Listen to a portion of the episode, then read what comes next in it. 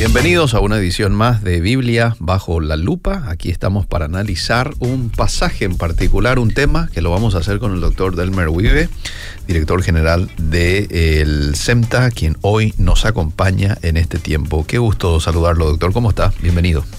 Muchas gracias, querido Eliseo. Gracias y bienvenidos y buen día a toda la audiencia que nos escucha.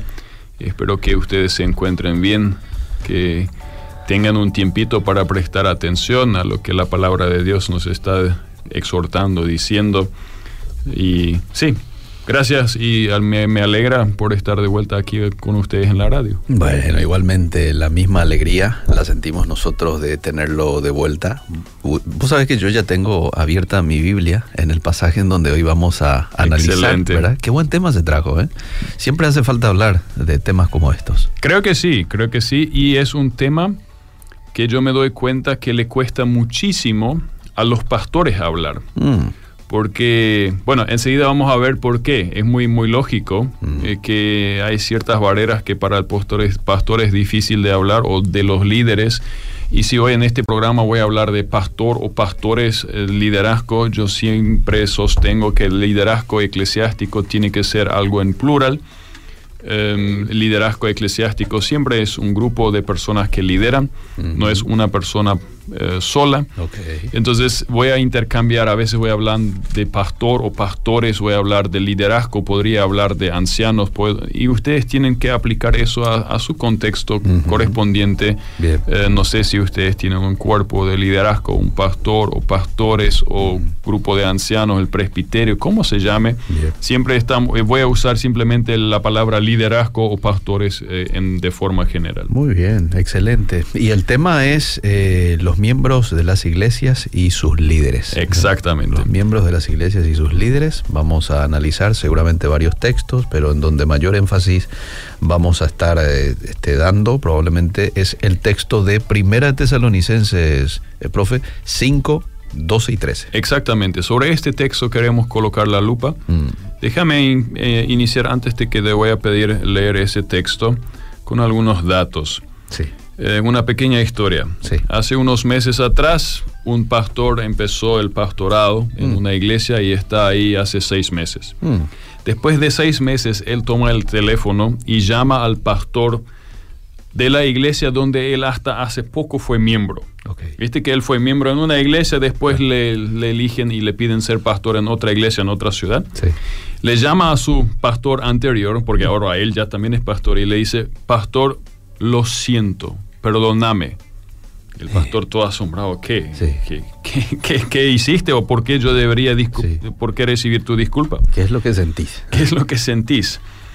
Eh, ¿Sabes qué me di- le dice el nuevo pastor? Yo nunca cuando fui miembro realmente te agradecí.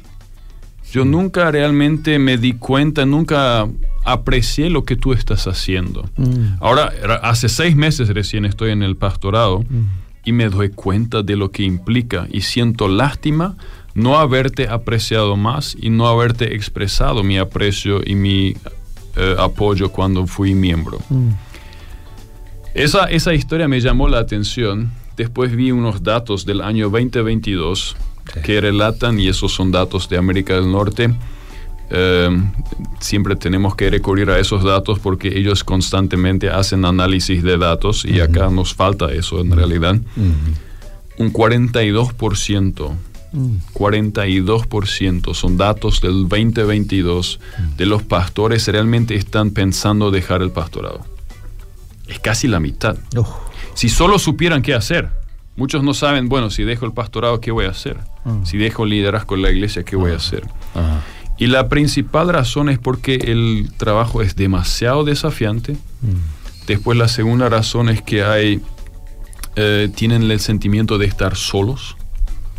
Eh, soledad es un grave problema. Después divisiones políticas y estirones dentro de la iglesia y discusiones de aquí y para allá. Y después también lo que ese trabajo, los efectos que lleva para la propia familia. Eso de estar ausente muchas veces, de tener que...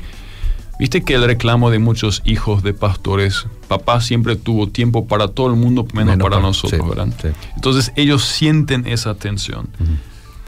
Hoy no quiero levantar un sentimiento de lástima sobre los pastores, los líderes. Mm. Esa no es, la no es el tema. Pero creo que hay un texto que nos habla como miembros, a los miembros, habla a los pastores, a los líderes, pero también habla a los miembros. Te voy a pedir que puedas leer justamente ese texto de Tesalonicenses, primera Tesalonicenses 5, el 12 y el 13. Dos versículos nomás. Os rogamos, hermanos, que reconozcáis a los que trabajan entre vosotros y os presiden en el Señor y os amonestan, y que los tengáis en mucha estima y amor por causa de su obra. Tened paz entre vosotros. Hasta ahí. Yo quiero enfocar dos cosas que para mí el texto subraya. Por un lado, hay tres responsabilidades de los líderes. Hmm. Y por el otro lado hay tres responsabilidades para los miembros. Voy a empezar con las responsabilidades de los, de los líderes que el texto nos enseña. Hay tres cosas que el, eh, Pablo en esta carta espera de los líderes. Y paréntesis, no es que esa parece ser, eso parece ser un grave problema en la iglesia de Tesalónica, de los tesalonicenses. Mm. Eh, no es que hay un mal liderazgo o que la iglesia no estima su liderazgo, no, no, hay ni nada que da esa apariencia, pero es una exhortación final aquí en la parte final de la carta que Pablo les dice. Después, o sea, las primeras tres cosas que son, a los que con diligencia trabajan, los que os dirigen y los que os instruyen tres cosas que el texto espera que haga un liderazgo. El primero, se espera que los líderes trabajen duramente. Acá la traducción dice con diligencia trabajan. Lo que el texto expresa es, es un trabajo duro. y, se espera que el pastor, que los líderes trabajen duramente para la iglesia. Eh, es trabajo duro. Y a veces uno se pregunta, pues, perdón, pero ¿qué es lo que hacen los pastores? ¿Qué es lo que hacen los líderes? Están sentados ahí todo el tiempo, ¿verdad? Mira, yo estoy dentro de un cuerpo de liderazgo y sé de algunas de las cosas bien de cerca de lo que hacen los pastores. Tienen conversaciones, hacen consejería.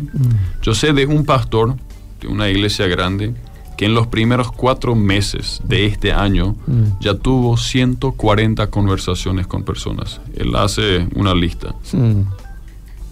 No todos son de consejería, la mayoría sí. Mm. Cuatro meses, cuatro meses son 120 días, ¿verdad? Sí.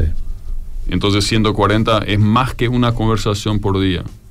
Y muchos de consejería y muchos que te toman bastante tiempo. Ellos tienen reuniones representan a la iglesia frente a diferentes estamentos. Eh, normalmente cada iglesia está de alguna manera conectada en una convención o en, grupos más grandes. La iglesia tiene proyectos aquí y allá y por otro lado, y el pastor siempre, los líderes tienen que representar a la iglesia. Ellos son responsables de definir el norte de la iglesia. Ellos son responsables de, armar las prédicas. Muchos pastores predican cada domingo, eso tienen que preparar. Mm. Ellos necesitan acompañar al, pastor de jóvenes, al grupo, al, trabajo con los niños, al el, grupo de alabanza, em, a los diáconos, a las obras caritativas que quizás tenga la iglesia. Todo eso se espera que los líderes acompañen, que el pastor acompañe. ¿Qué más hace un pastor?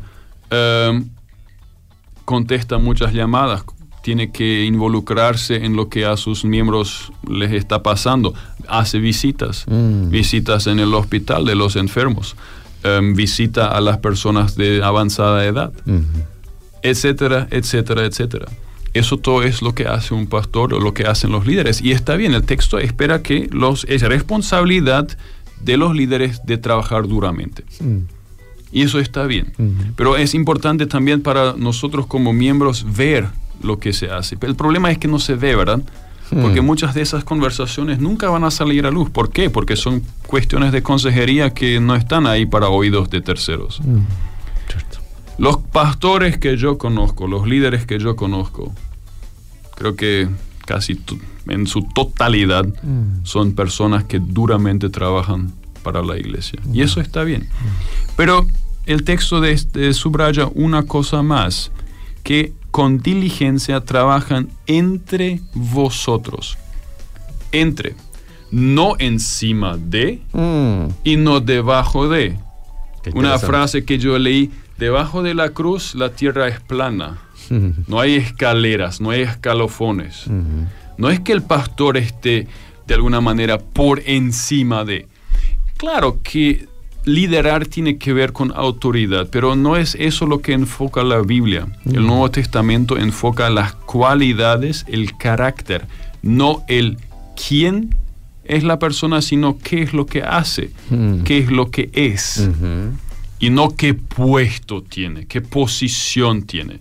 El texto, los que trabajan entre ustedes al mismo nivel, mm. están ahí, están trabajando. Mm no se subraya la posición.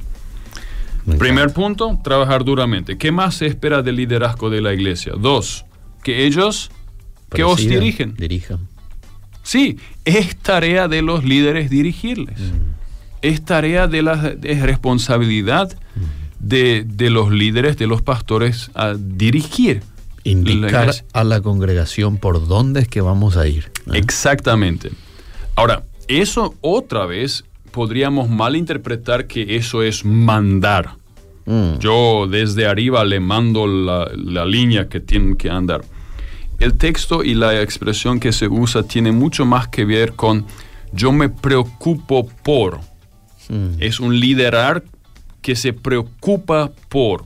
No es un liderar que trata de poner su, ego en el centro, sino el, el pastor que se preocupa por sus ovejas que le importa que ellos no se desvíen. Pero aparente, a veces él tiene que enderezar el camino por el cual van. Ahora, eso, y, es, un, es un don, según Romanos 12, 8, es un don, ese don de liderar eh, que ahí aparece. Y en, Timoteo, en 1 Timoteo 4, Pablo le dice a, a Timoteo, yo quiero que tú lideres pero con tu ejemplo. Sé ejemplo en palabra y en hecho. Eh, y entonces ese es el sentimiento, ese es el sentido de liderar. Tercer punto, os instruyen. Esa instrucción tiene que ver con corrección. Mm. Tiene que ver con corrección. Um, otra vez, eh, el, pastor le ayuda a encarilar. No es de que yo ahora te voy a dar un sermón de aquellos por, porque estás desviado, hermano. Mm. No, no, e, ese no es el sentido de la palabra. Es más bien, sí, corregir, instruir, pero esa voz pacífica de alguna manera, pero bien concreta. Quizás 1 Corintios 4:14 nos da un poco la pauta, qué es lo que Pablo acá está queriendo decir. ¿Puedes leer, por favor? No escribo esto para avergonzaros, sino para amonestaros como a hijos míos amados. Qué interesante. Exactamente. Amonestación a hijos míos amados. Exactamente. Y no para hacerles pasar vergüenza. Mm. No para burlarse del hermano. Mm. No para hacerle pasar un mal rato. No. Como a tus hijos, con amor, tú los instruyes. Mm. Ese es el, sentimiento. Pero esas son responsabilidades de los pastores, de los líderes. Trabajar duramente, dirigir y después también instruir, corregir. Ahora vamos a la segunda parte. ¿Cuál es la responsabilidad? Y es por eso dije los miembros de sus iglesias y sus líderes. ¿Cuál es nuestra responsabilidad como líderes? Mm. Y es aquí donde es un poco difícil para los pastores hablar porque hmm, os rogamos, hermanos, que reconozcáis. Mm. Primer punto. Reconocer. Entonces es un poco difícil para el pastor pararse enfrente. Ustedes me tienen que reconocer. Por eso pues, dije al inicio que pocas veces se predica sobre ese texto, pero no necesitamos decirlo nosotros, el texto lo dice, mm. la Biblia lo dice, no soy yo. El texto simplemente dice, reconozcan a sus líderes, Mm. reconozcan a sus pastores. Una historia muy chistosa que leí. Mm. Un pastor, su hija de seis años viene a él corriendo y le pregunta, papi, papi, ¿por qué yo tengo que obedecer a mamá? Hmm. Parece que no le gustó lo que mamá dijo, ¿verdad? Le mira al papá, pastor, Sí. porque mamá es tu jefe. Ok. Mm. Le mira a la nena de seis años. Sí. Yo sé quién es tu jefe, papá. Uy. ¿En serio? Le dice el papá. Eh. Sí, es Dios, es la iglesia y es mami también. Y se va corriendo. sí, y es, Bueno. y es por eso no es tan sencillo, porque de alguna manera podemos argumentar de la siguiente manera, y yo escucho a veces a miembros hacerlo. Hmm, nosotros le pagamos el sueldo a ese. Hmm. Nosotros le pagamos el sueldo al pastor. Que, que él trabaje Hmm. y no que nos venga a decir qué hacer. Mira, hay una lógica muy sencilla para mí en, este, en estas cosas. No nos gusta recibir corrección, Hmm. pero necesitamos liderazgo. Cierto. Yo parto del punto de que nadie hoy es miembro de una iglesia porque alguien le forzó a hacerlo. Es cierto. Vos, en tu libre elección, te hiciste miembro de tu iglesia. ¿Es así? Conscientemente. Sí. Nadie te obliga a ir a la iglesia. Hmm. Nadie te obliga a ser miembro de una iglesia. Hmm. Ok, y si eso es así, entonces, ¿por qué estás en la iglesia? Yo estoy en la iglesia porque necesito la comunión con los otros creyentes y porque yo quiero crecer. Ah. Pero si yo estoy ahí, porque si no quiero crecer, pues entonces, ¿qué- ¿por qué voy a ir a la iglesia? Entonces me quedo ahí donde estoy. Hmm. Pero si quiero crecer, yo necesito que alguien me diga la dirección, que alguien me ayude. Claro. Ahí esa es la tarea del pastor. Pero después no me gusta lo que me dice. Hmm. Y si él le pago yo, que se... Gente, nuestra responsabilidad como miembros es reconocer a los pastores. Es mi responsabilidad por como miembro reconocer a los líderes. Muy bien. Dios me va a juzgar a mí Hmm. por eso. Hmm. Dios va a juzgar y va a demandar responsabilidad a los líderes acerca de cómo ellos lideran. Esa es su responsabilidad. No es mi responsabilidad. Yo, Dios no me va a juzgar cómo lideré yo la iglesia. No. Esa es una responsabilidad que Dios demandará de los miembros. Pero a mí como miembro me va a preguntar, ¿y eso cómo es con reconocer a los líderes? Hmm. Esa es mi responsabilidad. Claro. Así que Pablo le demanda, acá dice la palabra os rogamos, pero es una rogativa medio imperativa Mm. en su contexto. Profe, eh, disculpame que te interrumpa Sí. un ratito ahí. Eh, ¿Cómo sería hoy reconocer a los líderes? ¿Podrías de pronto poner algún ejemplo para que todos eh, que están del otro lado se puedan ubicar en lo que esto incluye? ¿no? Sí. Porque eh, acabas de decir, esta es tu responsabilidad, por lo cual Dios te va a pedir cuenta en algún momento. ¿Hiciste o no? ¿Verdad? Entonces, eh, en- entendamos un poco bien acá cómo se aplica esto en lo práctico. Voy a decir por lo menos dos, tres cosas. ¿Puedes leer Hebreos 13, 17? ¿Cómo no? Hebreos 13, 17. Dice, obedeced a vuestros pastores y sujetaos a ellos, porque ellos velan por vuestras almas como quienes han de dar cuenta, para que lo hagan con alegría y no quejándose, porque esto no es provechoso. No os es provechoso. Esta es una manera de reconocer a nuestros líderes, obedeciéndoles. Otra vez, ellos son responsables por eso. Mm. Yo soy responsable por obedecer. Un segundo punto, voy a leer 1 Timoteo 5, 17. Sí. Los ancianos, los líderes Mm.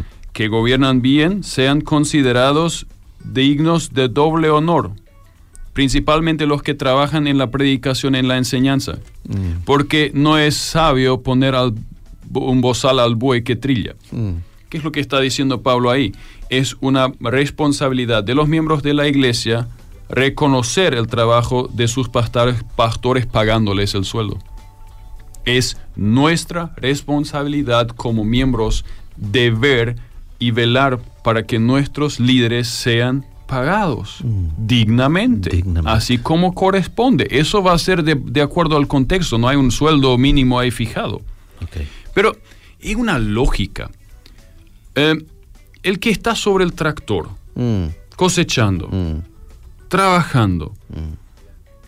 y va, ese, ese, ese chofer o ese jefe va a decir, no, hoy no quiero cargar combustible al tractor porque demasiado caro es el combustible. o sea, puede hacerlo, ¿verdad? Sí. Pero mucho- ¿qué pasa? Mucho tiempo no va a estar sentado. ahí. Exactamente, mucho tiempo no va a andar la máquina. Sí. La misma cosa con los pastores. Ah, Yo puedo cerrarle la boca al buey que trilla. mm, Yo puedo dejar de pagarle. Sí. Que él se vea cómo sobreviva. Mm. Ah, y bueno, ok, entonces no nos sorprendamos si nuestros líderes no aguantan. Porque ellos tienen que liderar la iglesia, después ver cómo sobreviven. No, gente, es nuestra responsabilidad como miembros de velar para que sean reconocidos de acuerdo a su trabajo. Y un último, y es otra vez primera de Timoteo eh, 5, 19, no admitas acusación contra un anciano, un líder, a menos que haya dos o tres testigos. Eso es otra vez reconocer el trabajo y la responsabilidad de los líderes. Sean cautelosos con lo que la gente dice que supuestamente pasó. Mm, Eh, el trabajo de Hudson Taylor en China como misionero casi casi fue arruinado por gente que hablaba mal de él en Inglaterra. Y no tenían razón, o sea, estaban hablando cualquier macanada que habían escuchado. mm, Casi arruina ese trabajo misionero. mm. Em, y es normal. Cuando vos estás en el liderazgo de la iglesia, vas a entrar en conflictos. Una de las tareas de los pastores es tratar de mediar en conflictos. Y si vos te metes en el conflicto y de repente estás entre esposo y esposa que se pelean, es muy normal que por lo menos un lado te va a tirar con piedras porque va a sentir que no estás tomando un buen discernimiento Ujú. o la familia de una parte. Cuando a vos como líder te toque corregir a un miembro de mucha influencia, de mucho poder, Mm. es muy normal que se te va a atacar. Sí. Es muy normal que van a volar piedras. Mm, Entonces, nuestra responsabilidad es de no tomar y cada acusación que, así, que ahí surja. No está diciendo el texto que ninguna, pero si tenés dos o tres testigos, Mm. ajá, ok, entonces sí. Y ahí también eh, Timoteo habla de que los ancianos, cuando hay una queja de verdad, ahí también el juicio es muy severo y es público. mm. Ah, O sea, está también esa parte, pero hoy enfatizo más la responsabilidad de nosotros como miembros. Bien. Bien. Reconocer. Dos, el versículo 13, que los tengáis en muy alta estima con amor. Mm, De, de tenerlos en alta estima, expresando amor. Em, ¿Cómo esto podría suceder? Vuelvo a lo que ya ya dije. Yo parto de que cada miembro es miembro porque es miembro de propia voluntad en la iglesia. ¿Qué yo puedo hacer para ayudar, para mostrar amor a mis líderes? Algunas cosas que a mí me surgieron cuando estuve reflexionando sobre eso. No escondas tu vida del pastor. No escondas tu vida.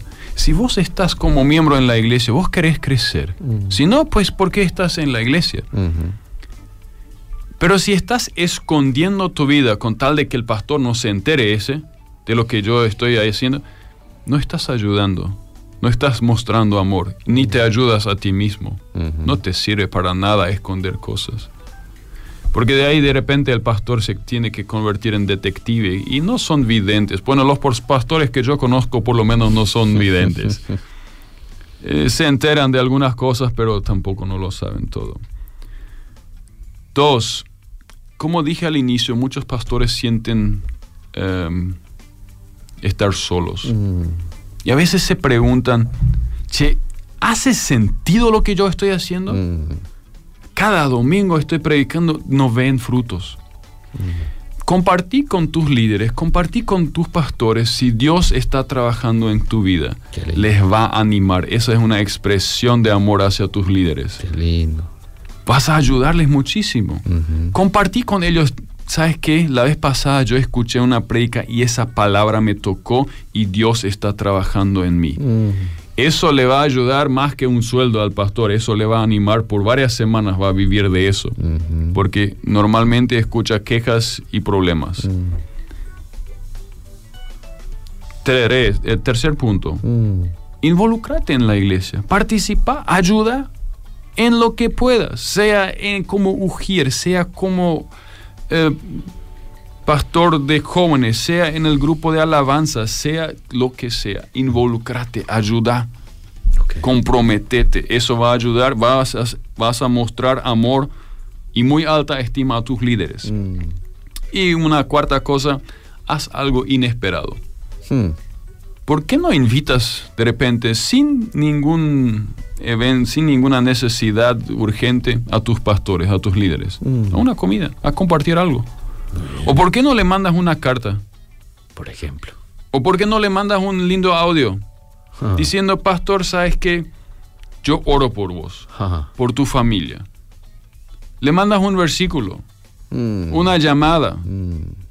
Una visita para compartir un tereré, una rica chipa, un cocido con chipa, con ese clima. Mm. Eso va, con eso vas a mostrar amor a tus líderes. Qué lindo y el último punto, responsabilidad de los miembros, vivid en paz los unos con los otros. ¿Qué es lo que más cansa a los líderes? Conflictos. Hmm. Conflictos entre hermanos porque fulano dijo de fulanita que supuestamente sucedió esto y se entera el otro fulano, se enoja sobre fulanita y entonces ahí ya tenés todo el lío. conflictos. Mm. Vivid en paz es el único imperativo, es un mandato. Mm. Y no es que los líderes velen a que haya paz entre ustedes. Ustedes como miembros, nosotros como miembros somos llamados a vivir en paz. Mm. Si logramos eso, creo que nosotros ayudamos muchísimo a los líderes y vamos a ser iglesias que según Mateo 5, donde Jesús ya dijo, sed pacificadores, sed mm. hacedores de paz. Mm. Y vamos a cosechar bendición también. Qué buen programa, ¿eh? qué, bien desarrollado eh, el estudio. Definitivamente esto nos lleva a reflexionar, a hacernos la pregunta, ¿estoy cumpliendo con estas responsabilidades independientemente en la posición en la que estés, ¿no? Si estás en la posición de líder, bueno, te lleva a la reflexión. Aquí hay tres responsabilidades. Estás en la estás en el contexto de un líder, bueno, tres responsabilidades que aquí el pasaje de manera clara nos muestra y que aquí el, el, profe estuvo compartiendo con nosotros. Sumamente oportuno lo desarrollado, profe. Tenemos dos minutos. Te quiero leer algunos mensajes, ¿le parece? Perfecto.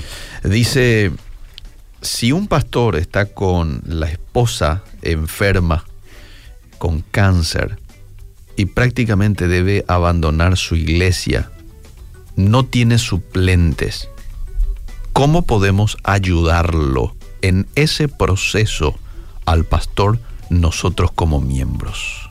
Esa es una muy linda pregunta. A mí se me ocurren enseguida algunas respuestas o si yo no conozco la situación en particular, pero ¿por qué tendría que abandonar el pastor el pastorado? Hmm. Yo creo que ahí puede ingresar justamente lo que es la iglesia. La iglesia son hermanos que se apoyan mutuamente. ¿Y por qué no tratan de alguna manera de aliviarle la carga para compartir el estar con su esposa. En ninguna parte dice que solo él tiene que llevar esa carga. Y capaz con eso él pueda seguir. O por lo menos seguir un tiempo hasta que se logre hacer una transición. Yo sé que es un problema en muchas iglesias de que, y también de los pastores que de alguna manera no empiezan a tiempo un proceso de transición, se aferran al, pastorado. Es muy importante, queridos pastores y líderes que me escuchan, con anticipación, con mucho tiempo, ya preparar al que va a ser tu sucesor. Mm. Nosotros, ni tú ni yo sabemos si mañana vamos a estar. Es cierto. Y entonces es importante que la iglesia siga. Mm. Ni tú ni yo sabemos si vamos a tener que pasar por un momento así como él se está expresando en esa, e, esa situación particular. Pero ya que está capaz la, la iglesia, yo sé de, de- de un ejemplo que no fue tanto el, el pastor, sino un miembro que se le, no se le murió, se le fue la esposa. Quedó él solo con cuatro niños pequeños. Mm. Sí, muchas veces el, el papá abandona la familia. Aquí fue al revés. Y fue ahí donde la iglesia intervino. Se fueron, le ayudaron con los chicos, le ayudaron con la comida, le ayudaron a comprar ropa. Estaba más perdido. Bueno, ¿cómo yo estaría perdido si yo tengo que comprar ropa para mis hijas? Y difícil la situación, ¿verdad? Sí. Le ayudaron, es ahí donde le apoyaron. Mm. En casos de enfermedad, la iglesia puede apoyar y capaz ahí el pastor tenga algo de tiempo para poder avanzar todavía. Bien, bien. Dice otro oyente, ¿es bíblico o está bien que el pastor o los líderes vayan a averiguar sobre tu vida en tu vecindario o en tu trabajo? Porque nunca van a saber tu corazón si eres cristiano de verdad. Dentro de tu casa puedes estar mirando pornografía, por ejemplo, sin que nadie se entere. Por supuesto que puedes hacer lo que quieras. Por eso yo subrayé tanto. Si vos sos miembro de una iglesia, Mm, no te escondas. mm, Entonces es, es algo que estás haciendo por voluntad propia. mm. Eh, eh, De hecho, no creo que esté bien que el pa- pastor tenga que hacer el detectivo o sea el detectivo. Esa no es su tarea. Respondiendo a la pregunta. Respondiendo a la pregunta, no es su tarea. Y si es que tiene que hacer o siente que tiene que hacer eso es porque los miembros no son, no son abiertos con él. mm. Eh, y es ahí está la pregunta, ¿por qué no estás abierto con tu pastor? ¿Por qué no abres tu vida? Mm. Si vos sos miembro de una iglesia, nadie te obliga. Entonces yo parto de que sos ahí una persona que quiere crecer. Una persona que quiere crecer no va a esconder cosas, sino va a abrir las cosas y va a tratar de deshacerse de, esas, de esos pecados escondidos. Y ahí también el desafío del pastor a manejar con prudencia. ¿eh? Ah, definitivamente. lo que uno lo comparte, ¿no? Bueno, eh, se nos fue el tiempo, se nos fue el tiempo. Hay aún mensajes aquí para leer. ¿Qué opina del pastor bivocacional? No sé si ya nos va a dar el tiempo para leer, pero... no sé Pequeña si- respuesta, esa es una realidad, yo creo que es una, una muy buena práctica, eh, pero no obstante, iglesia, no descansen Mm. sobre eso como que, ah, no, no, no es nuestra responsabilidad. Bíblicamente, es nuestra responsabilidad como miembros de la iglesia velar a que se pague bien al pastor. Mm. No siempre el, el contexto lo, lo va a permitir. En algunos casos el pastor va a ser viva vocacional, tiene su, su trabajo al lado, está bien, pero eso para mí significa como miembro, yo tengo que bajar mi expectativa. Mm. Yo no puedo esperar de un pastor que trabaja ocho horas al día en una Ujú, empresa ujú. o tenga su granja, Sí. que él me todavía ocho horas o diez horas invierta en la iglesia. Es. Eso no es correcto. Mm. Muy bien, excelente, profe. Muchísimas gracias por tu tiempo. ¿eh? A ustedes y bendiciones a toda la audiencia y que Dios nos ayude a hacer iglesias y vivir en paz los unos con los otros. Amén, amén. Seguimos.